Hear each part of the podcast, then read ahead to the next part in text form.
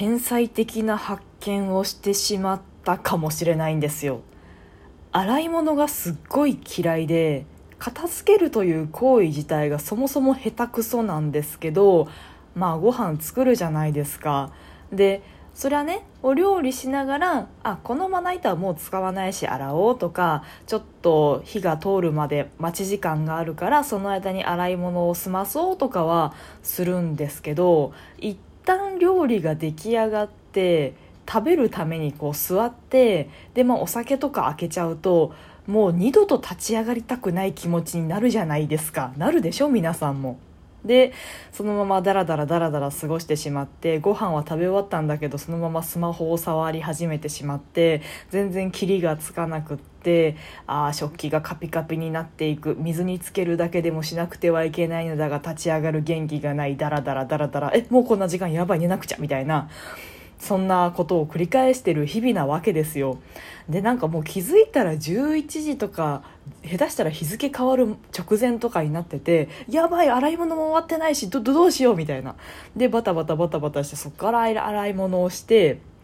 で寝るのが本当日付超えちゃって1時とかなる時もたまにあるんですよね。次の日めっちゃしんどいっていう。そういうのを何とかしてなくしたいと思って最近私がやってるのがなんか聞きながら洗い物をするっていう。ラジオでも音楽でもいいんですけどよしじゃああれを聞こうと。で聞いてる間手は空いてるから耳だけそこは聞いといて、まあ、目も手も空いてる状態だからじゃあ洗い物をするんじゃなくてラジオを聴こうとか音楽を聴こうというモチベーションでもって洗い物をしようとよっこらしょと腰を上げると。そうすると割となんか気分が乗るというかまあまあラジオを聴くためだからっていう言い訳を自分にするとわりかし自分がスッと動くなっていうことに気づいたんですよ。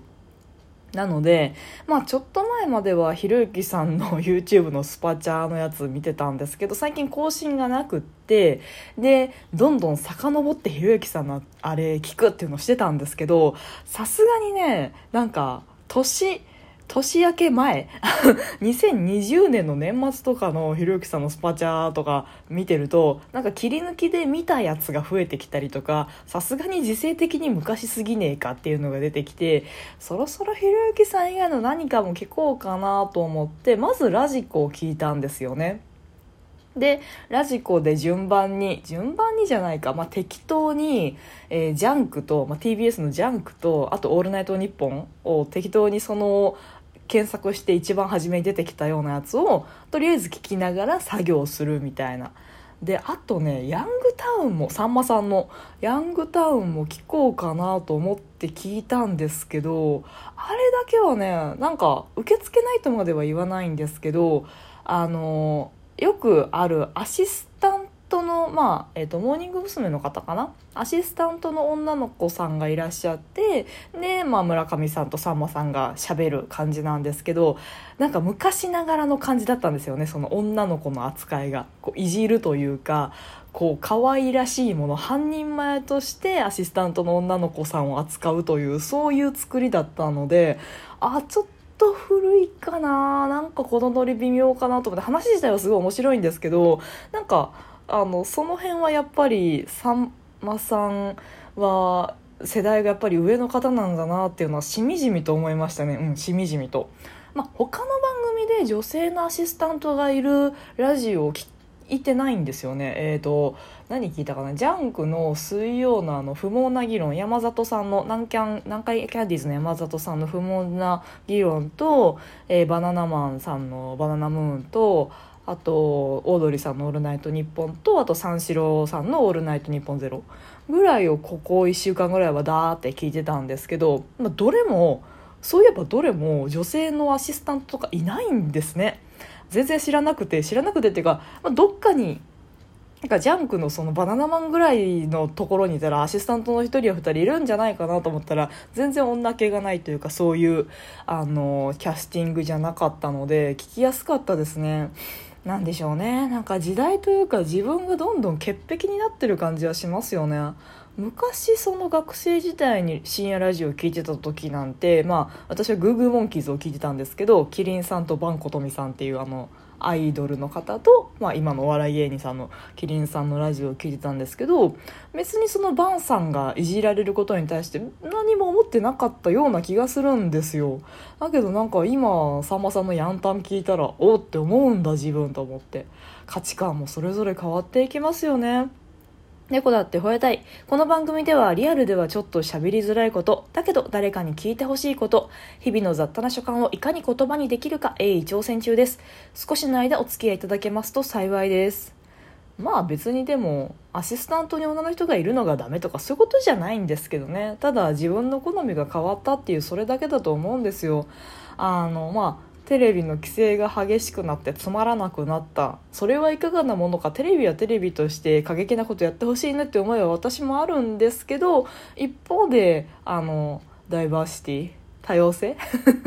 とかそのジェンダー平等？とかなんかその辺にはどんどんこう潔癖というか敏感というか自分の価値観そのものが変わってしまって追いつき追いつくでもないか。なんか受容できなくなってる自分もあってまあそういうね自分自身の内面の変化も含めてまあまああの自覚的にというか、まあ、自分で自分の価値観がそうやって広がったというのか狭まったというか分かりませんけどああそういう価値観の自分が今はいるんだなっていうことに対しては自覚的ではありたいかなと思いますよね。なんか感情に振り回されてるとかなんか流行りだから訳も分からず乗っかってるっていうのじゃなくてああ自分の中でこういう変化が起きたんだなっていうことはまあ、100%客観的にはできないですけど自分自身のことなので。ただある程度自分の価値観に対しても距離を置いて分析自分なりの分析はして自覚的にいろんなものを鑑賞するとか摂取するっていうのはしていきたいななんてさんまさんのヤンタンを聞きながら思った所存でございます。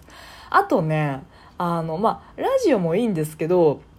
なんかもう言葉が面倒くさい時もあるんですよ。言葉が面倒くさいっていうかどちらかといえばその中身のある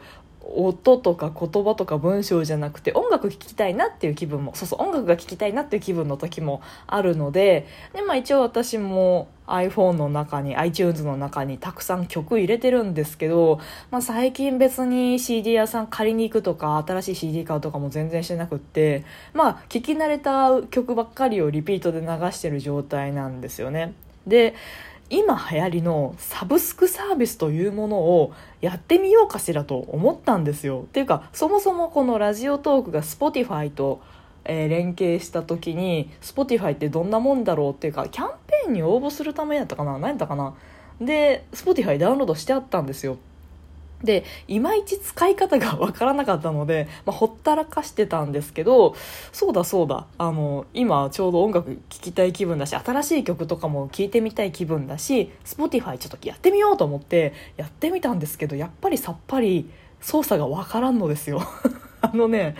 なんかどうしたらいいかわからなくっていろいろボタンというかアイコンタップしてたら非表示にするみたいなボタンを押しちゃったみたいなんですよね。その曲をプレイリストから外して見えないようにするみたいなアイコンなんか押しちゃったみたいなんですよ。聴きたい曲だったのに普通に。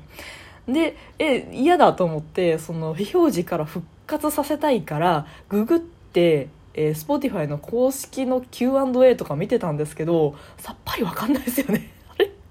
書いてある通りに操作したつもりなんだけどそもそもど非表示一覧がどれなのかもわかんないしたどり着いてるのかたどり着いてないのかもよくわからなくて何これよくわかんない。とりあえずでも再生ボタンを押したらなんか曲流れてくるからとりあえずほっとこうと思って。あの全然まだ本当に意味分かってないんですよ。オフラインで再生できるのかどうかも分かってないしなんかね多分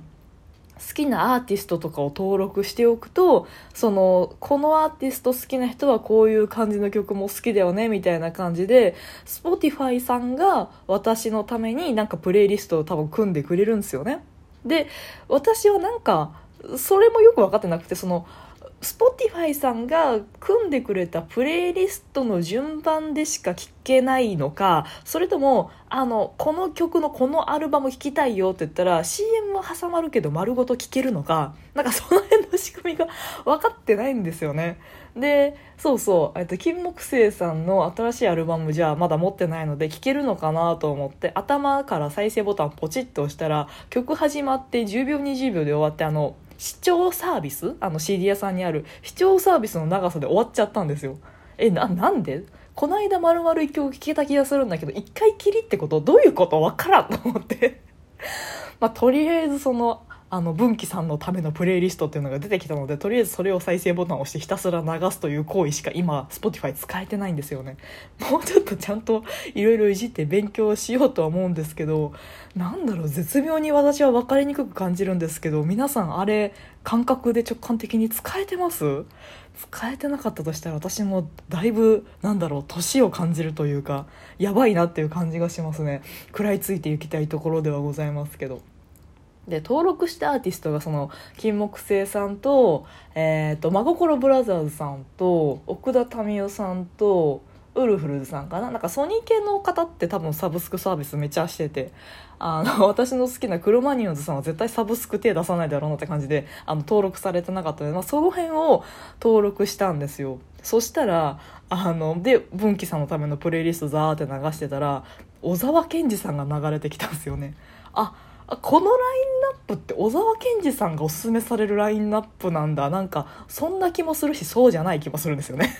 いや私全然小沢健二さん聞いたことなかったんでほぼ初であの曲聴いたんですけどあーなんかいい感じでした。すごいあの私も好きだなっていう感じはしたんですけどあこんな感じでサブスクって新しい全然こうノーマークのアーティストさんの曲が聴けたりするんだなと思ったら面白かったです。もうちょっと Spotify 極めようと思います。というところで今日もお付き合いいただいてありがとうございました。トークが面白いなと思った方はリアクションボタンを番組フォローがまだの方は番組フォローもぜひお願いします。ということでまたお会いしましょう。バイバイ。またね